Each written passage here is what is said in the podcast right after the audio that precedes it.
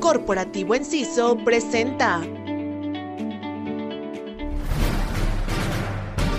Sean bienvenidos a una nueva emisión de Aduana al Día, este jueves 23 de febrero. Nacional.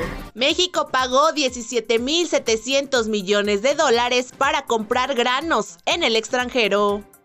Puebla mantiene exportaciones de huevo fértil a países como Estados Unidos. La aduana de Nuevo Laredo registró recaudaciones por más de 163 mil millones de pesos en el inicio de 2023. Internacional. Walmart dinamiza comercio con compras por más de 7 mil millones con más de 5 mil 500 proveedores de Centroamérica.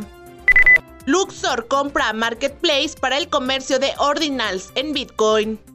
Las importaciones suizas procedentes de Rusia aumentaron siendo el eje de las operaciones de comercio exterior en el mercado y manteniéndose como la mejor opción de acuerdo a sus clientes. Corporativo Enciso cuenta con el respaldo de grandes compañías gracias a su compromiso y cumpliendo con los lineamientos establecidos. Encuéntralos a través de Facebook como Corporativo Enciso.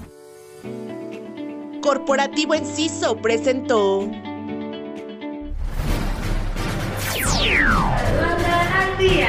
Este es un servicio noticioso de la revista Estrategia Aduanera. EA Radio, la radio aduanera.